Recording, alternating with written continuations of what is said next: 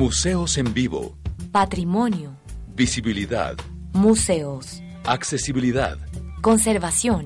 Territorio. Colecciones. Memoria. En Museos en Vivo. Patrimonio en Sintonía. Un programa del Sistema de Patrimonio Cultural y Museos de la Universidad Nacional de Colombia. Nuevos horizontes en la gestión del patrimonio cultural.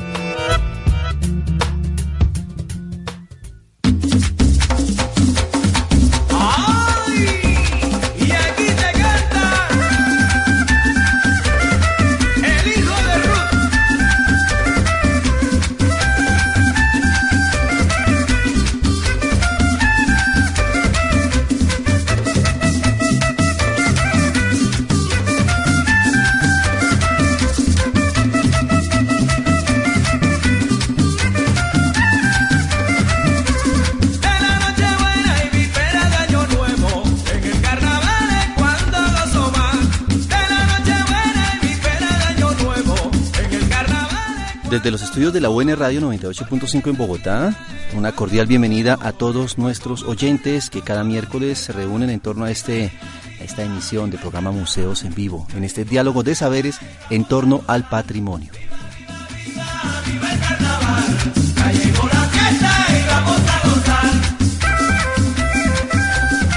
Para esta tarde hablaremos con Germán Sarama.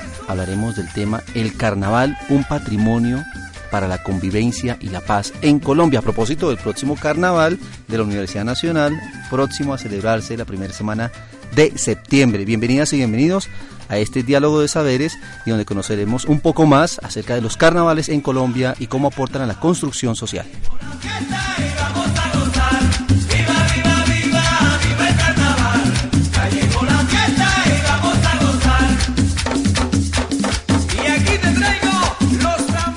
Bueno, nuestro invitado, por supuesto, el profesor Germán Sarama Vázquez, él es el responsable en la Universidad Nacional del contexto, del curso de contexto Fiesta, Cultura y Construcción Social en Colombia.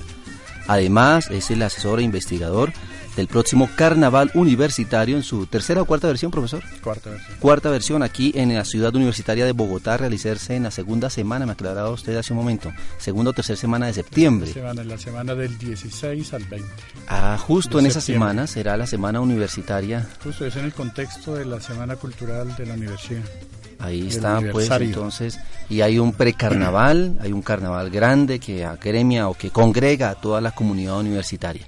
Profesor Germán Sarama, muy buenas noches, bienvenido a este diálogo de saberes en torno al patrimonio, en torno a un tema que usted muy bien conoce, muy bien maneja y del cual pues nos podrá ilustrar en estos breves 25 minutos de programa, pero que nos dejará tocados porque en una siguiente intervención, yo creo que en el mes de septiembre, abordaremos junto con los directores de carnaval anteriores y los de este año esta eh, temática para preparar a toda la comunidad universitaria al carnaval de este año 2013.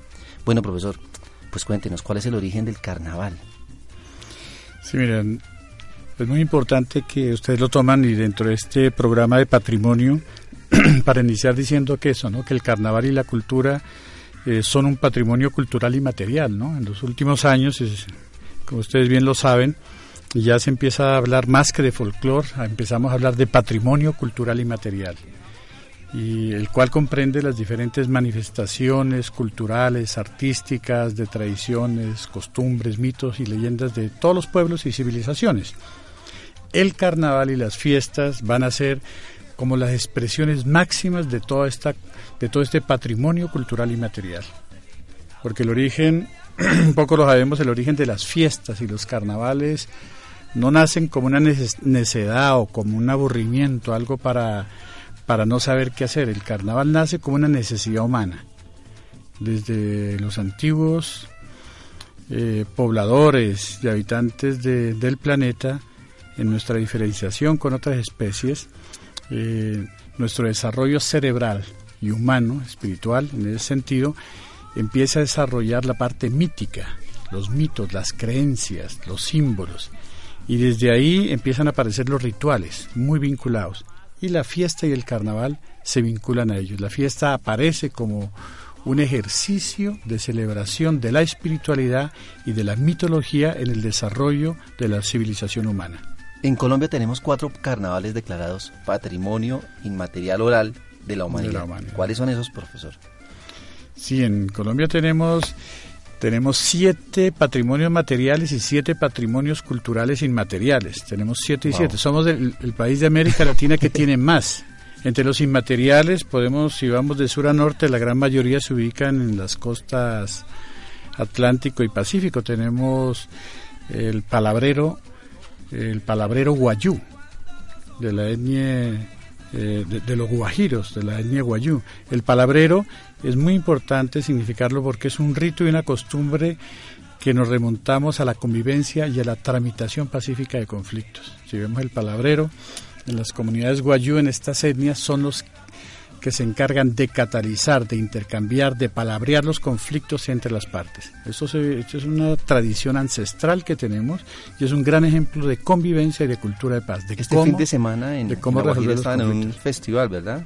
Sí, ellos tienen varias festividades, pero es tan importante esta, por ejemplo, en, en La Guajira y en la comunidad, en la etnia guayú, que ha recibido el, el, apela- el apelativo, digamos, y la nominación para ser patrimonio cultural inmaterial universal en La Guajira.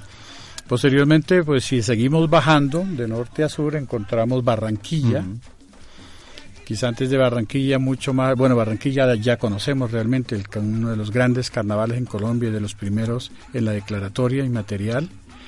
Y pero cerca a Cartagena encontramos a- al espacio cultural San Basilio de Palenque, que es muy interesante porque es no solamente sus fiestas, su lengua, sino es todas las costumbres, todos los hábitos que hacen de esto un espacio cultural, que también ha sido declarado y aprobado por la UNESCO como patrimonio inmaterial.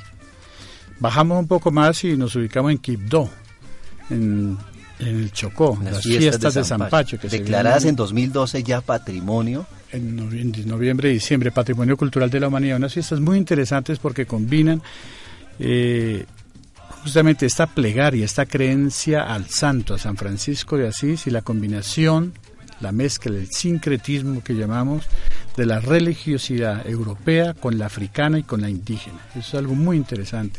Esa es una de las cosas más importantes porque es la diversidad la que expresa la mayor riqueza de un país, de una comunidad, de una sociedad. Igualmente las procesiones en la Semana Santa de Popayán han sido declaradas patrimonios. El carnaval de negros y blancos, si seguimos bajando, que tiene el del carnaval de, de origen del Día de los Esclavos, del Día de la Libertad, que evoluciona En Pasto, los primeros días de enero. Los primeros días de enero, pero es, repre- es más representativo en Pasto, pero se juega en 109 municipios de seis departamentos del, del suroccidente de Colombia. Esa es- Wow. es una fiesta, la gente dice, vamos a jugar carnavales, no un solo carnaval, porque te puede coger en Mocoa, en Puerto Asís, en cerca de Popayán, cerca hasta de Cali, cerca del Caquetá, y se juega esta dinámica de negros y blancos, porque es una, una fiesta ancestral que viene de, de la celebración del Día de los Negritos, del Día de la Libertad de, de la etnia afro. Y el último que podríamos mencionar es todo lo que viene desde el Cauca, eh, un homenaje que hacen a todas las cantoras y a, la- a las cantoras del Pacífico y a la marimba.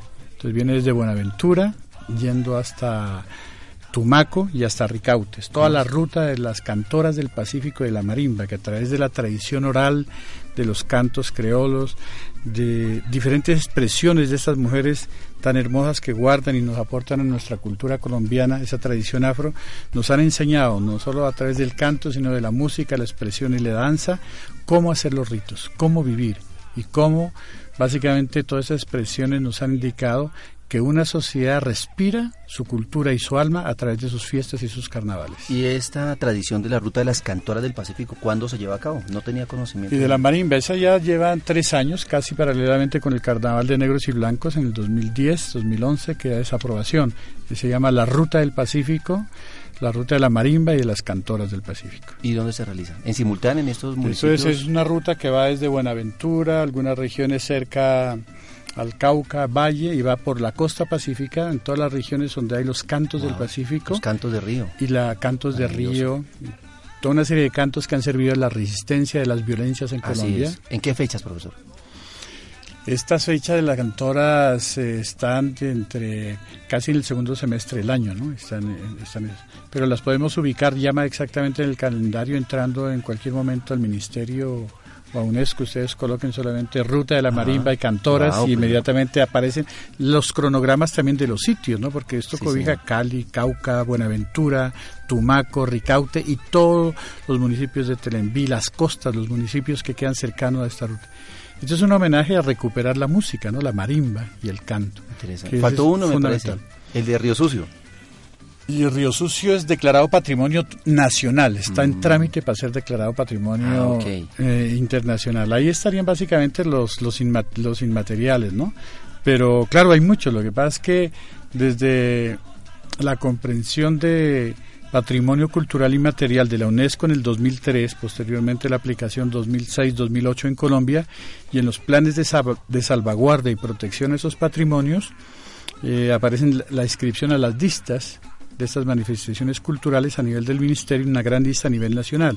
Y algunos se postulan a nivel internacional Ah, ante. UNESCO, pero esto lo hace directamente el gobierno, ¿sí? por parte de los Estados miembros. Obviamente el Carnaval de Río Sucio es un gran patrimonio, sea reconocido o no, o esté en su trámite, es una de las grandes escuelas porque todavía es un carnaval, como luego veremos con algunos ejemplos, y una fiesta que no que lo, lo mercantil, el comercio no ha llegado todavía, digamos, a hacer estragos con estas fiestas, porque lo veremos más adelante, son fiestas de gran necesidad popular, pero que atraviesan por riesgos y por amenazas que afectan la convivencia.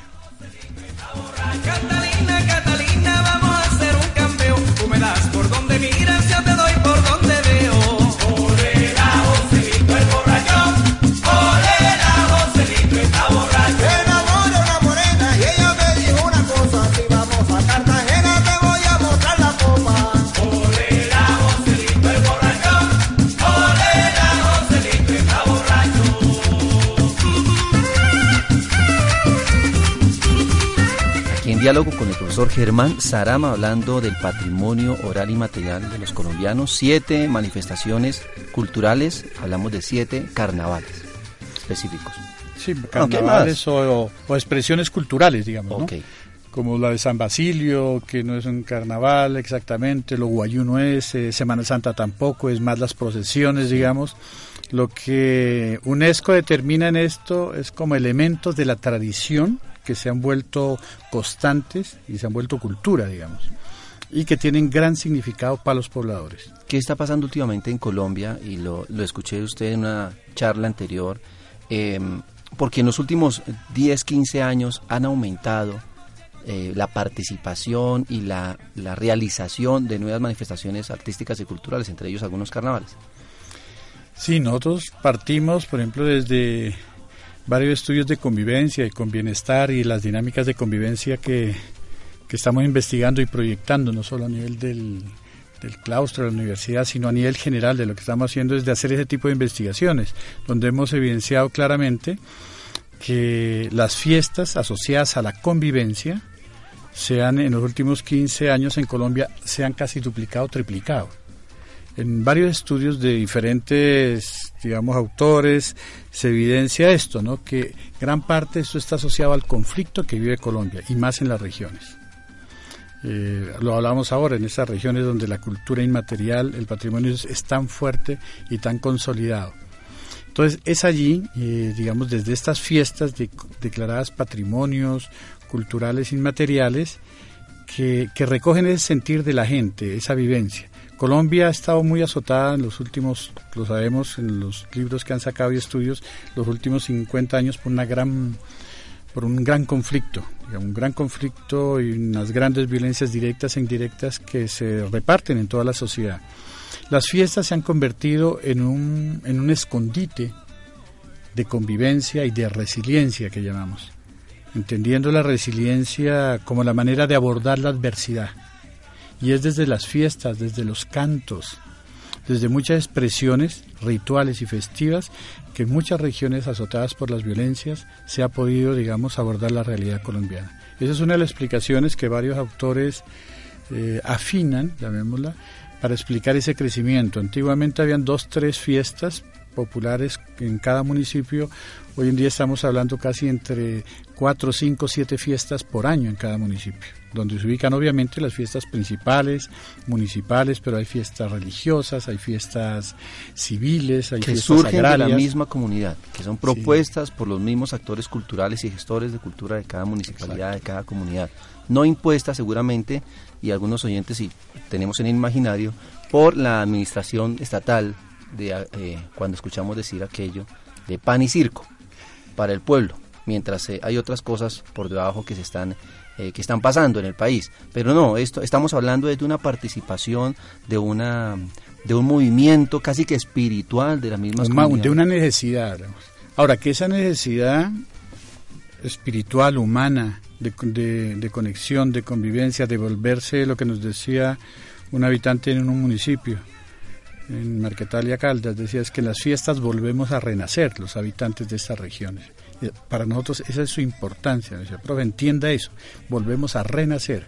Los que a, a muchas edades nos encontramos con las colonias, con los hijos de los pueblos que se han ido, con los que regresan, y desde la convivencia, el afecto, la participación, la creatividad y sobre todo la diversidad, porque la fiesta es un gran escenario de convivencia porque permite que todo el mundo participe como quiera y como puede.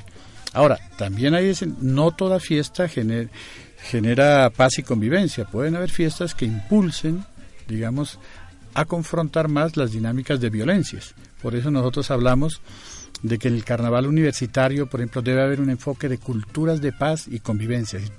En, en los festejos tenemos que tener claro nuestra apuesta humana, nuestra apuesta espiritual, nuestra apuesta de convivencia, ¿no? Porque si no, fácilmente puede convertirse en pan y circo, digamos, con, con reinas, con alcohol, con una cantidad de elementos que han caracterizado, digamos, a las fiestas como algo más de la alienación, digamos, ¿sí? como algo más para distraer, digamos, al pueblo y a la comunidad de su dinámica esencial de ser ciudadanos. Nosotros aquí reivindicamos la fiesta como un derecho fundamental ciudadano, pero es una fiesta consciente, una fiesta pedagógica, con un sentido. con un gran sentido, que es de convivir de, y desde la alegría, desde el juego, desde la creatividad, potenciar nuestro sentido de ser ciudadanos. ¡Wow,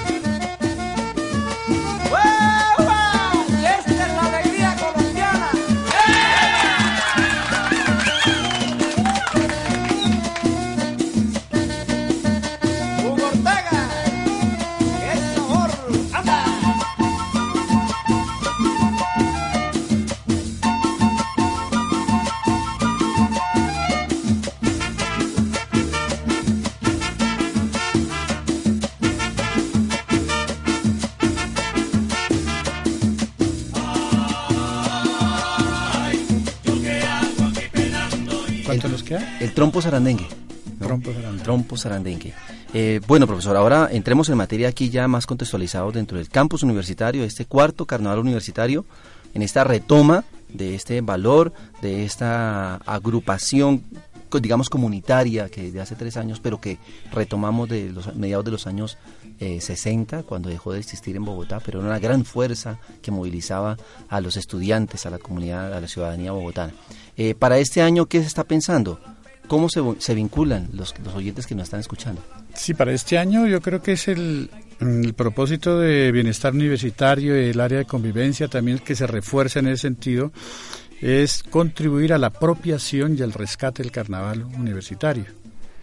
Todos sabemos en varios estudios realizados y es un ejemplo para muchos carnavales de Colombia y fiestas que en los años 20, 30, cuando aparecen los carnavales de la Universidad Nacional, toman una gran fuerza, no solo en Colombia, sino en América Latina, porque aquí sabemos somos un, un paraíso, una pequeña muestra de Colombia en sus diferentes regiones y culturas.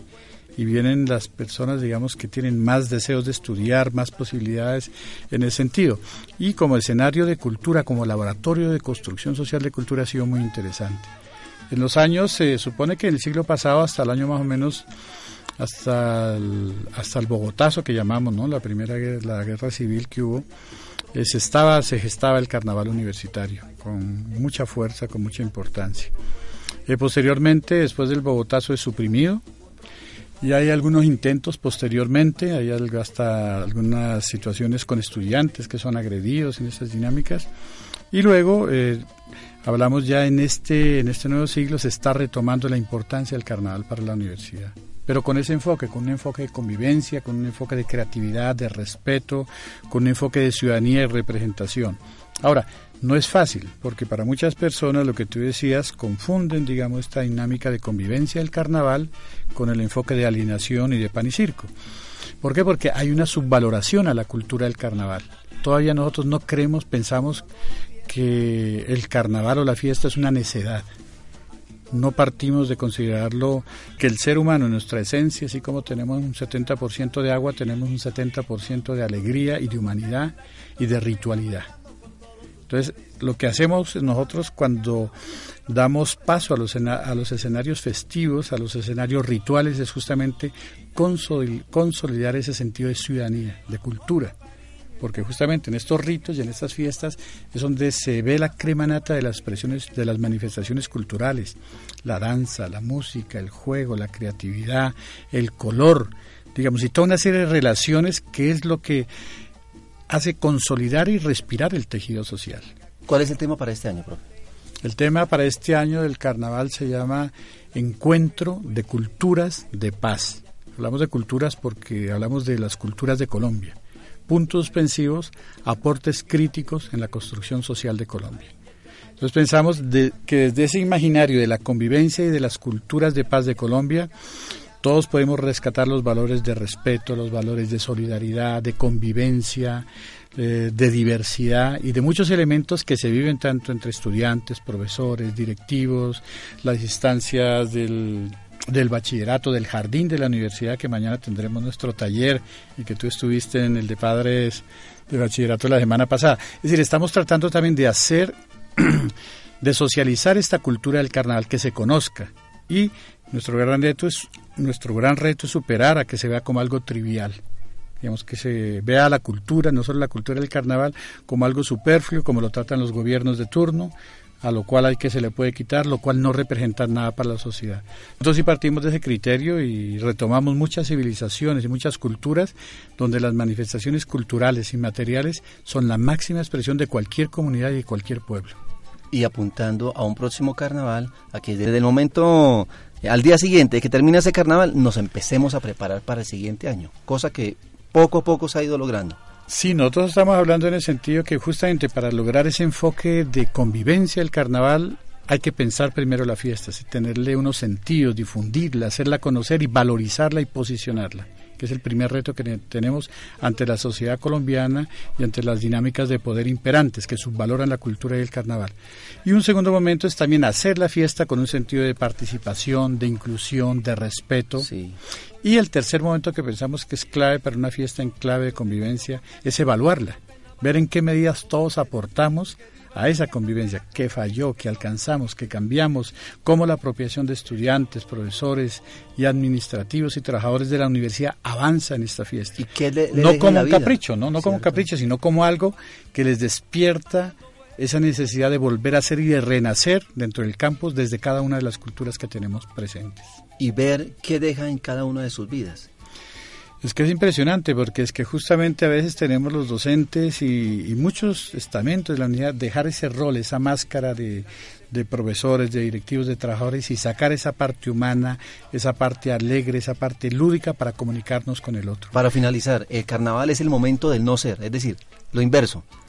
El carnaval lo, lo, decíamos en estos momentos en talleres que estamos socializando con las comparsas del carnaval. El carnaval tiene un, un lenguaje que es invertir el orden cotidiano, dejar de ser para ser. Es decir, hablamos que es tan importante el carnaval, que hablamos en el taller que tú estuviste, el ejemplo, que una sociedad sin carnaval, una comunidad universitaria sin carnaval sería como una olla express sin válvula de escape. Porque es desde el carnaval, de, de esa posibilidad en el año de invertir lo que somos, de sacar otras facetas de lo humano, es que podemos crear y fortalecer lo que somos. Porque es, un recargue de baterías, de energías, de posibilidades a través de, de comunicación, de solidaridad, de creatividad, de alegría, de muchas formas de afirmar el sentido de existencia.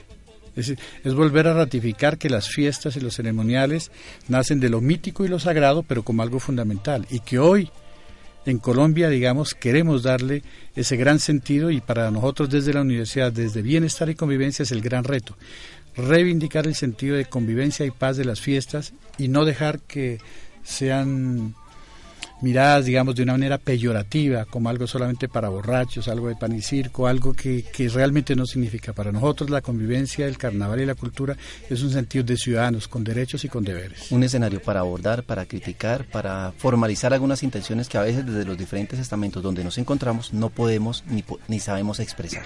Exactamente, el lema del carnaval es prohibido prohibir, no solamente de las instituciones, sino que los que reciban apoyo en las instituciones o los que quieran salir libremente, estudiantes, profesores, directivos, están todos invitados a este gran escenario que será entre el 16 de septiembre al 20 en la Semana Cultural Universitaria, donde el 16 arrancamos con el carnavalito, el 18 estaremos con las grandes comparsas del carnaval.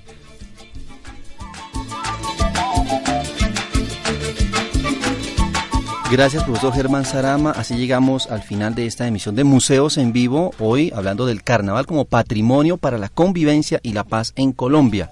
Muchas gracias en el apoyo técnico Manuel Durango. Ustedes pueden retroalimentar este programa escribiéndonos al correo museos.unal.edu.co. Síganos en Twitter, arroba museos raya piso UN. Yo soy Juan Carlos Blanco, hasta la próxima oportunidad. Museos en Vivo. Patrimonio. Visibilidad. Museos. Accesibilidad. Conservación. Territorio. Colecciones. Memoria. En Museos en Vivo. Patrimonio en Sintonía. Un programa del Sistema de Patrimonio Cultural y Museos de la Universidad Nacional de Colombia. Nuevos horizontes en la gestión del patrimonio cultural.